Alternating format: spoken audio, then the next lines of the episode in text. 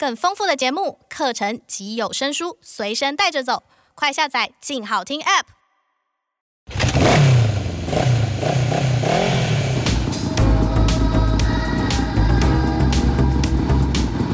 说走就走，跟我们一起去你的旅行。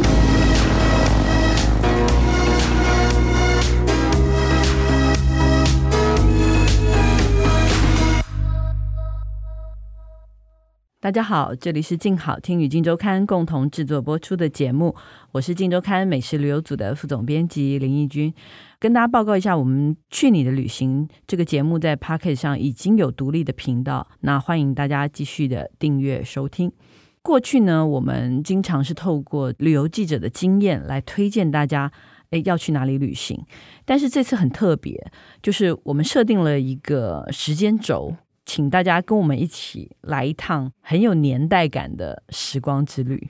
那这一次来进行这趟旅行的是我们的旅游记者陈姿莹。姿莹，嗨！这个主题其实蛮有趣的，是我们的主题其实是台北的一九二零年代。大家注意是台北哦，对对，就是广泛的那个，因为以前大家好像讲到这个一九二零的时候，你可能很自然会只是想到说啊大道城啊，嗯，就是一些很特定的区域，对。可是这一次你把这个。旅行的范围扩大了，到整个台北。对，为什么会想做这个题目呢？其实我们住台北这么多年，确实是对它很有感情，但是也太习以为常。比如说一些老建筑啊，可能不会有特别什么想法。但是我在找题目的时候，就无意中去发现，其实一九二零的台北是一个很特别的年代。嗯嗯，那这个年代，因为其实一九二零是等于是第一次世界大战结束。对。然后第二次世界大战还没开始，这中间就是大家其实是一个稍微喘息。当时你可能还不知道说后面还会有战争对出现。那这个时候的台湾，然后到台北，当时算是已经是最繁华的。没错，的地方了，因为我其实找的时候发现说，其实不只是台湾，甚至是整个世界来说，一九二零年代它其实是一个思想爆炸的年代哦。因为就像刚刚讲的，一战结束嘛，那西方社会正在重建，然后它的经济、文艺其实都有新的思维。有人会说，西方国家当时是黄金年代，那在当时的台湾其实是日本殖民统治时期。嗯、那那时候的台北呢，其实南北货的贸易非常的兴盛。那其实，在当时所谓的台湾意识之下的民主思想也正在风靡，所以像音乐啊、戏剧啊，都是有别于中国或是日本自己台湾的文化正在启蒙的年代，所以就是还带有一点点西化的那种风潮，这让我觉得非常的着迷。所以我就想说，那如果我要现在回到当时的话，那最直接的方式其实就是。透过一栋栋的老建筑去深入去了解，这样子。对，就是除了看电视剧之外，对，其实你还有别的方式。对，其实走进这些老建筑里面，有时候你可以感觉到当时的所谓民主自由思想啦，或者是当时其实是一个相对稍微自由一点的。时代的一个创作能量跟一个年代的氛围，对对。讲到大稻城，当然是讲到贸易了嘛，对不你刚才讲说哦，南北货非常的兴盛，对对对。那兴盛的贸易应该会有很厉害的商人，有很棒的故事。就是我在查资料的时候就发现，在当时一九二零的台北，居然有一个。大道成三仙这样的封号，仙是神仙的仙，神仙的仙，哦、对，对，对，这是应该用台语讲吧？沙仙，对，对就是就是有一种很厉害的布袋戏的感觉，对对对，很厉害的意思。在大道城有三位很有名的富商，这件事情让我觉得很有趣，然后我就开始找历史资料，透过这些街屋看能不能找到他们当时留下的痕迹。嗯、那第一个仙呢，就是当时的大米商，叫做陈德贵。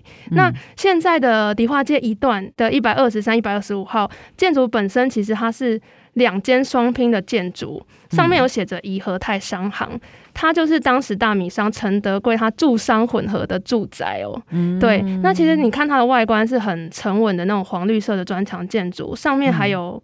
圆拱窗，然后浮雕的装饰。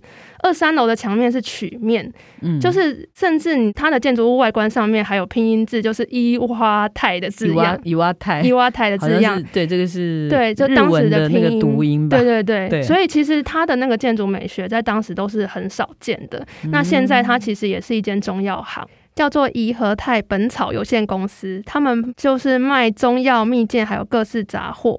其实也是传承那个所谓的南北货很兴盛的年代这、嗯。这个是第一鲜，这第一鲜的贵。对，那第二鲜呢？第二鲜的话，其实是它是专营那个杂谷啊、肥料的庄辉玉。那它的商行其实是在迪化街一段一百一十七号庄义方商行。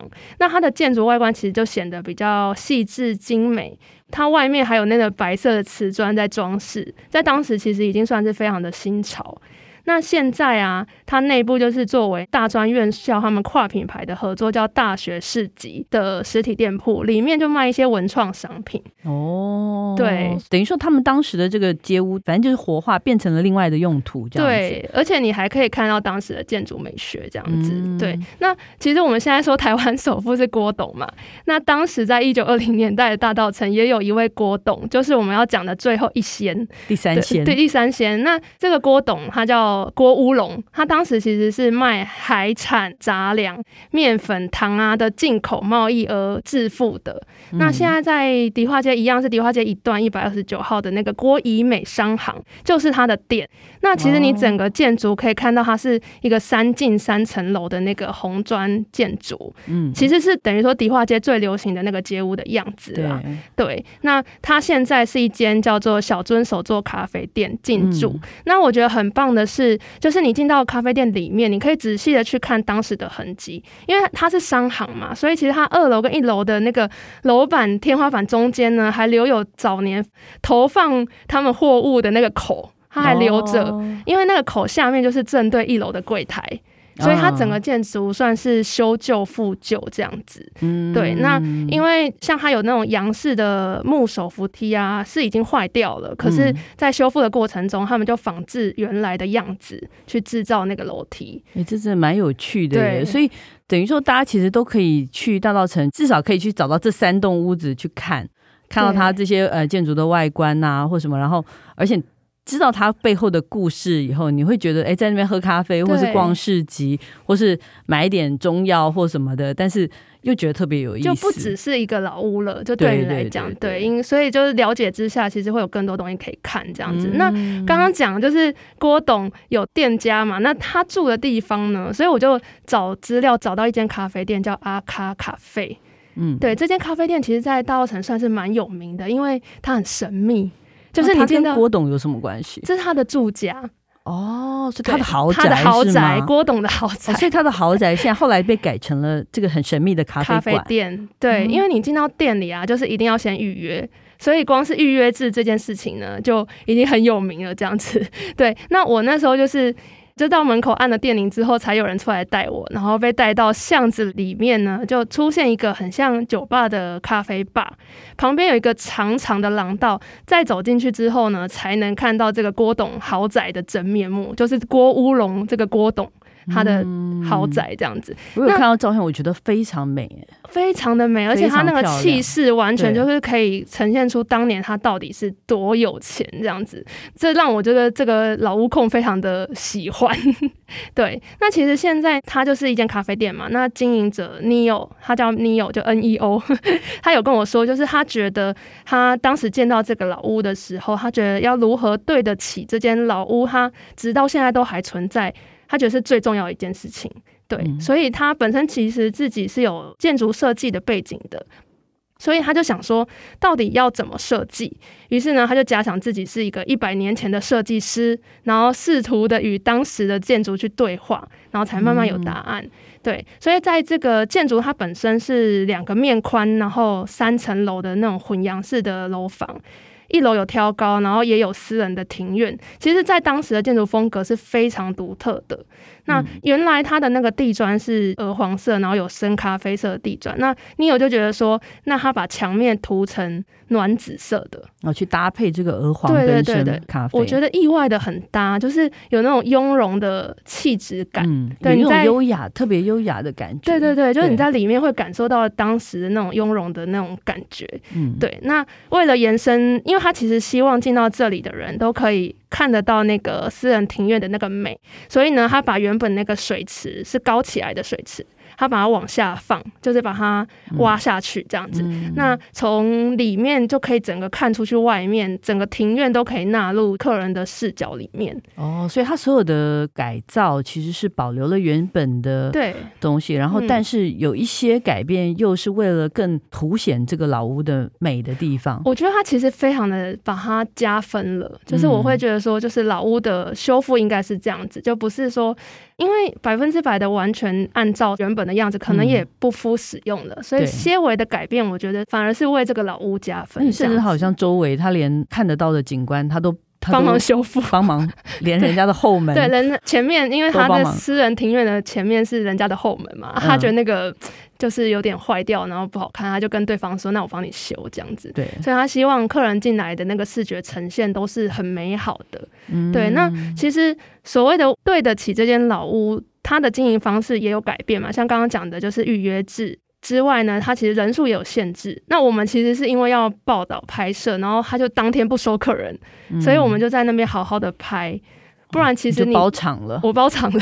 嗯，不然其实你客人进到里面，他是。不让你随便拍摄，也不能直播。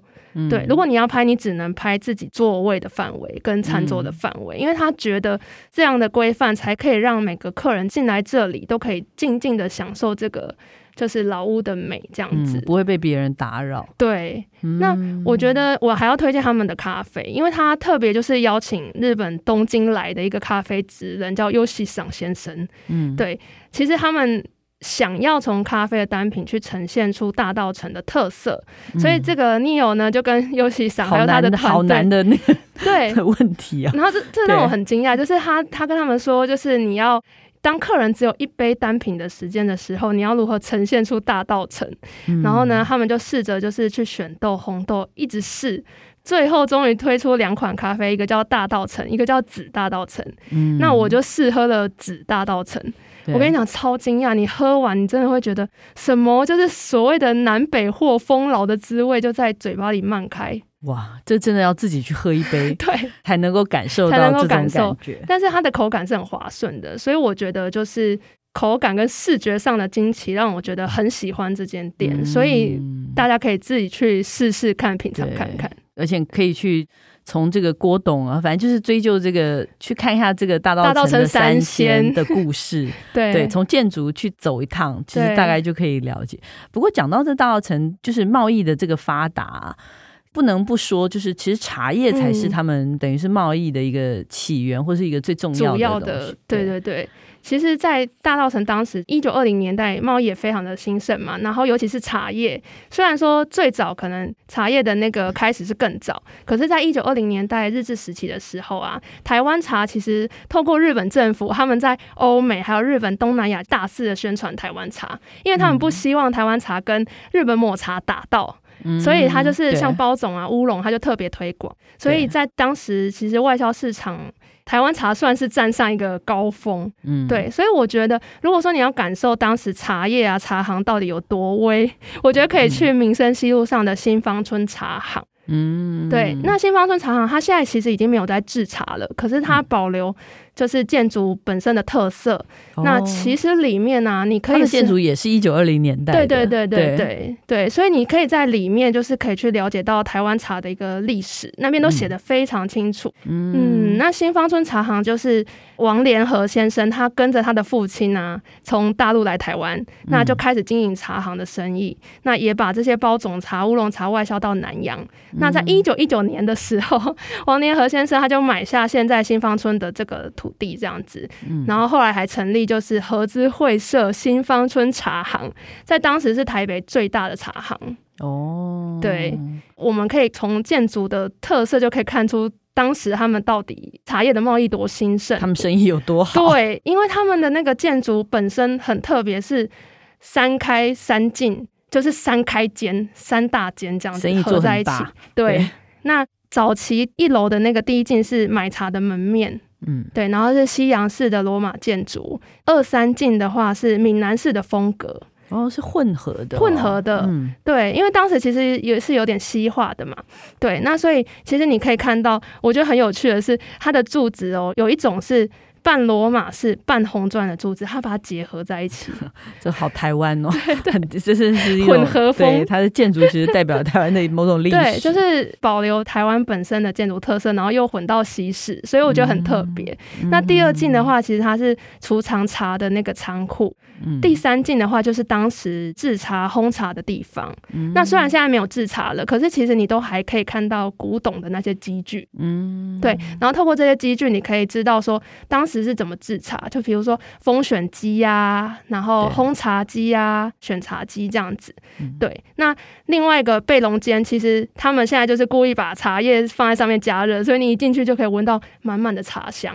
那闻到茶香，一定就是想喝茶了。对。那那边也是有老屋，可以在老屋里面喝茶的。对，对，另外一个地方，我觉得推荐大家去喝茶，就是在城隍庙旁边二楼有一个叫南街得意的茶馆。嗯，对，那其实老板他周奕成之前受访的时候，他就有说，大道城的茶叶啊，曾经贸易非常的辉煌，那现在就没有一个好好的品茶空间，嗯，这样子。对，那其实他的房屋就是当时一九二零年代很常见的那种红砖屋的街屋的样式，嗯，对。其实你进到里面，你会发现说，哎，这是什么私人招待所的感觉？就是它其实蛮隐蔽的，嗯，对。二楼，因为它在二楼，那它有放一些老椅子啊、老家具啊。我觉得就是整个你会忽然觉得好像回到那个年代的感觉，嗯、对。那它的品茶方式也非常特别哦，因为它准备了十八罐的玻璃罐，那里面放的都是各种就是台湾特色茶。哦，而且是当地老茶行的，对不对？对，像什么林华泰有机，刚新房村可能都在这边喝得到。对对对对，那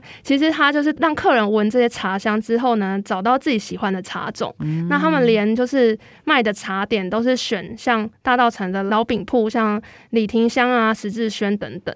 所以我觉得像这样子在老屋里面，你喝着台湾茶，然后吃着这个传统点心，不觉得很棒、很美好？重点是这家店应该在郭雪湖的那个南街对对对对，其实是看得到他这栋房子。对，因为在南街得意这间店里面，其实有苏妈妈就是收藏的复制画，大家可以看到南街英镇，嗯，里面工作人员会跟你说啊，我们就是这一间呐、啊，对，就是很有代入感。对对对，对，那你这次好像还去了一个，也是一个重新复旧的一个古迹，对，也跟贸易有关系。对，没错，因为我觉得可以感受当年就是南北货南来北往的景象，其实仓库是一个。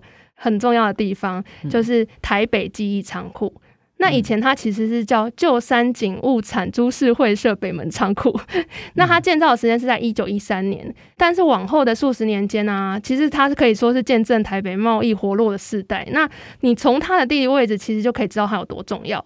当时不管是从水路啊、铁路来的货物，像是白米啊、茶叶、樟脑，或是各种南北货，其实都是存放在这里等待转运。嗯，嗯，所以它等于是大稻埕这些贸商的，等于说是它的中继站，就是它是它是一个后勤支援的一个、哦、一个感觉啊，对不对？因为你的东西要卖出去，要先经过这个仓库，对先存在这里，先放一下，然后再看要去哪边这样子。那现在都修完了嘛？就是也重新开放给大家看。对。其实可能建筑上没有那么多可以看，但是其实大家还是可以看一下它的那个红砖山墙，外面有可以看得到当时山景留下来那个 logo 色差的痕迹，这样子。嗯、对，那其实，在现在来说的话呢，你在一些常设展上面，他们其实有一些设置是让你可以感受当年的，比如说二楼它的那个玻璃窗上面，它有描绘一些线条，然后这个线条呢，你就透过你的视觉。从这个线条去对北门的屋顶，嗯，那你就可以看到当年的那个三井仓库位在哪个位置。因为其实现在的三井仓库是搬迁过的，嗯，它是移筑过来的，对对对，它是整栋这样子移过来，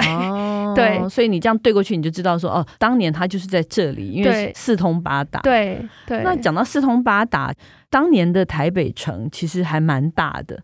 就是生活的痕迹，其实不止在大道城，也不止到北门。没错，因为我们刚刚讲的，像是在日治时期，在大道城啊、蒙甲这一带，其实是台湾人主要居住的地方。那日本人住哪呢？其实就是在城内，所谓的当时范围大概是台北车站以东，然后跟城南，就是南门到古亭稍微比较偏远的地方。那边其实城南是比较是日本人作为娱乐的地方，然后有一些高级住宅区也是在那边。嗯，对，那像是很有名的济州庵，它是建于一九一七年，哦、对。那当时其实济州庵它是西门町原本济州庵料理厅，它本店开业二十年之后的支店。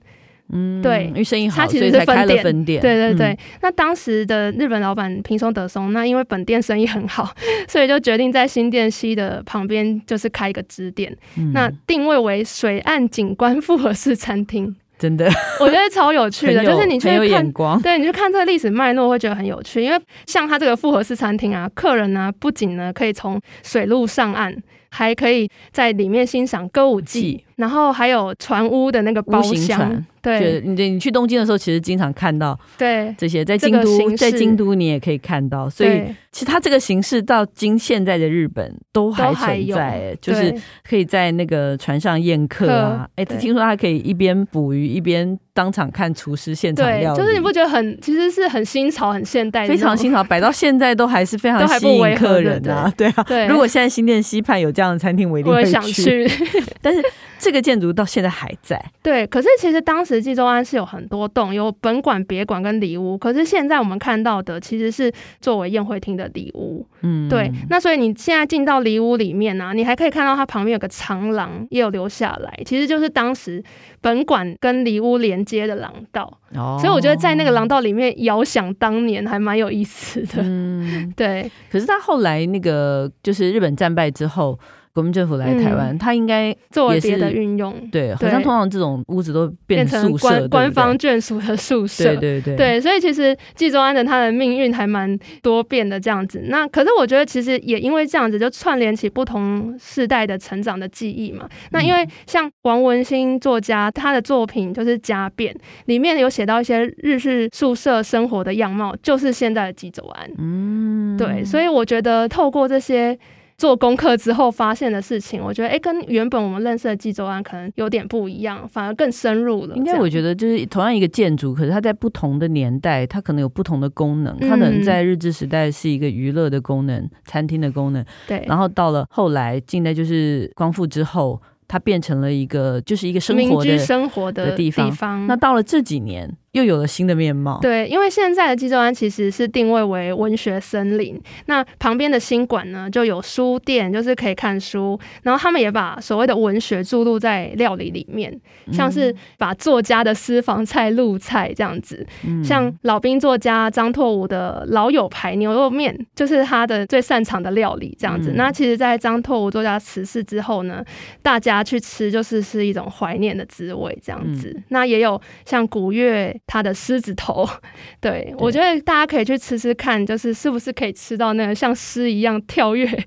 耐人寻味的感觉，而且也是在一个老建筑里面的一个现代的不一样的体验。对，没错，嗯、对。那其实我们刚刚讲济州安啊，在当时的台北应该已经算是偏远的地方了。对，但在更偏远的地方，大概是现在南港昆阳在附近啊，也有日式宿舍群，也有。对。这应该很多人不知道，对，因为现在真的是有很多日式的老宅都一直在修复嘛，修复修复之后活化，对，所以这一栋是在即使现在的台北也都算偏僻的地方。我们这样会被被被被骂？哟 没有稍远稍远稍远？对对对对对。嗯、那日治时代的南港附近其实就是有一个松山疗养所。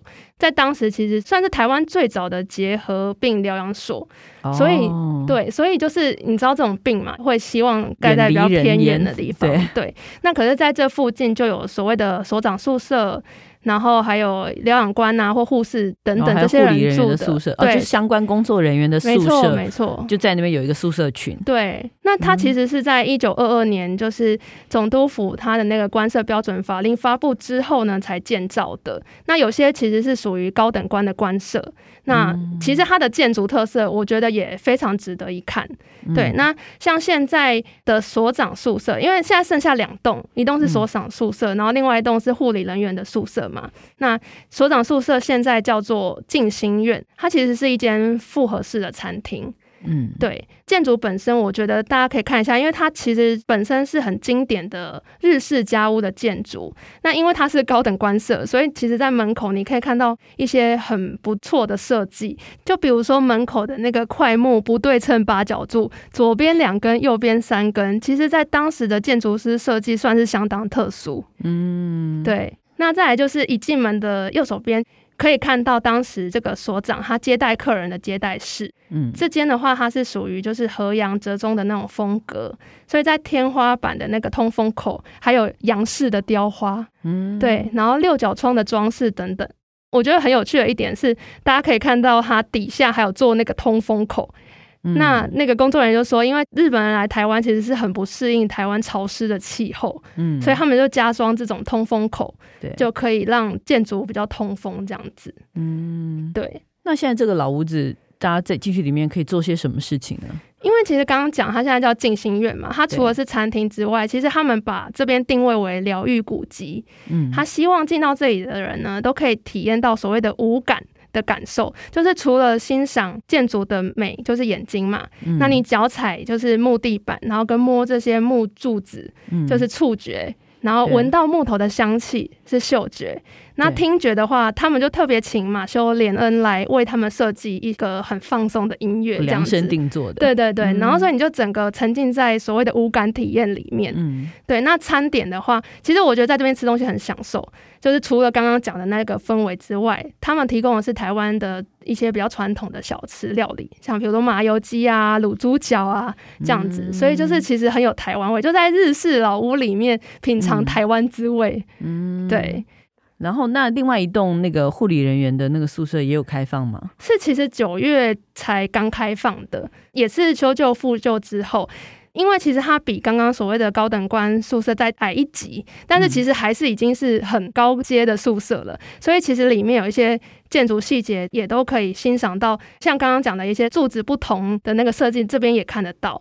在里面现在其实比较多是展览。那也有一些他们主办单位会开放一些课程，比如说插花啊。然后我这次体验那个不锈钢的饰品的编织，好特别。对，就是自己用不锈钢编织出一个戒指或是项链这样子。嗯 okay、那甚至还有，因为他说疗愈古迹嘛，所以还有瑜伽啊、经络按摩之类的，就是会让你觉得，就是原来古迹也可以活化运用到这种程度，这样。真的，而且你刚刚这一集我们介绍的全部都是。建在一九二零年代的台北市的对当年的台北城的建筑，居然这么多样貌。对，你看在房子里可以做多少事情，很忙有？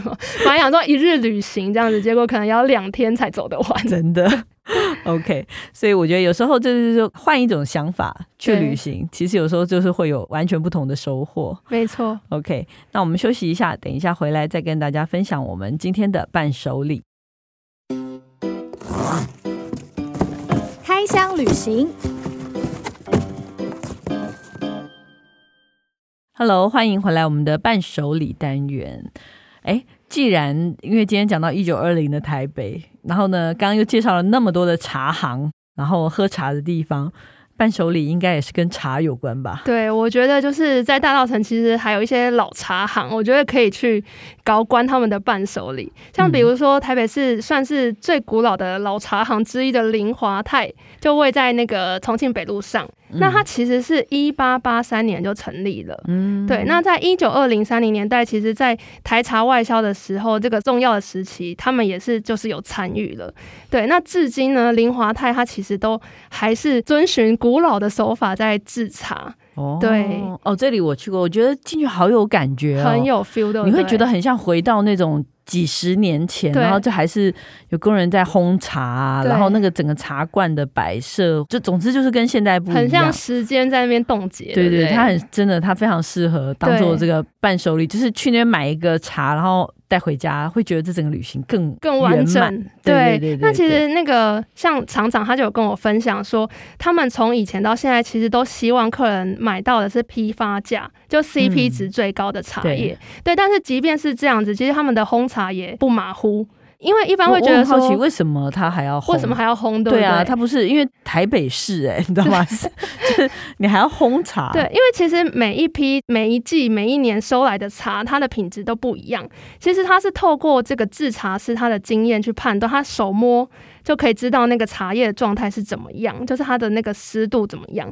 然后他们透过这个整个烘茶的流程呢，去改变它的干燥度跟熟成度，然后去维持它的品质。所以其实我也是这次才了解到说，哎，原来茶叶的品质，烘茶这个步骤是非常重要的。嗯，对，所以就是烘茶师的技术也很厉害。嗯，对啊，就是所以他们才可以维持这个百年的茶叶的品质。那这里可以买到哪些茶？超多，因为你你上次有进去过嘛？就是它其实茶罐超多，所以就不管你是要洞顶乌龙茶、高山乌龙茶、东方美人茶、文山包种茶、绿茶。啊，各种就是蜜香红茶、铁观音等等，全部都可以买得到。对，我我很喜欢在这边买茶送给外国人。没错，哎、欸，我跟你讲，外国人也很喜欢来这边买茶。对对对对，对，因为他那个厂长就说啊，日本人最喜欢来这边买一大包，然后请他们分装成小包装。就可能好几斤，然后很有意思，对，然后又很有味道，对对对，它的包装也很有味道，对，然后再分回去送给同事这样子，对，所以你看，大家不要只会买什么欧洲什么那种就是进口茶、进口的什么花茶或什么，我觉得大家偶尔也来我们的这个老茶行试试看，也是一样会有不一样的发现。对，OK，那希望大家喜欢我们今天的节目。如果想知道更多的旅游资讯，欢迎关注进食旅的 FB、YouTube 频道，或者是静周刊的网站，感谢大家的收听，也请持续锁定由静好听与静周刊共同制作播出的《去你的旅行》，我们下次见，拜拜，拜拜。想听爱听，就在静好听。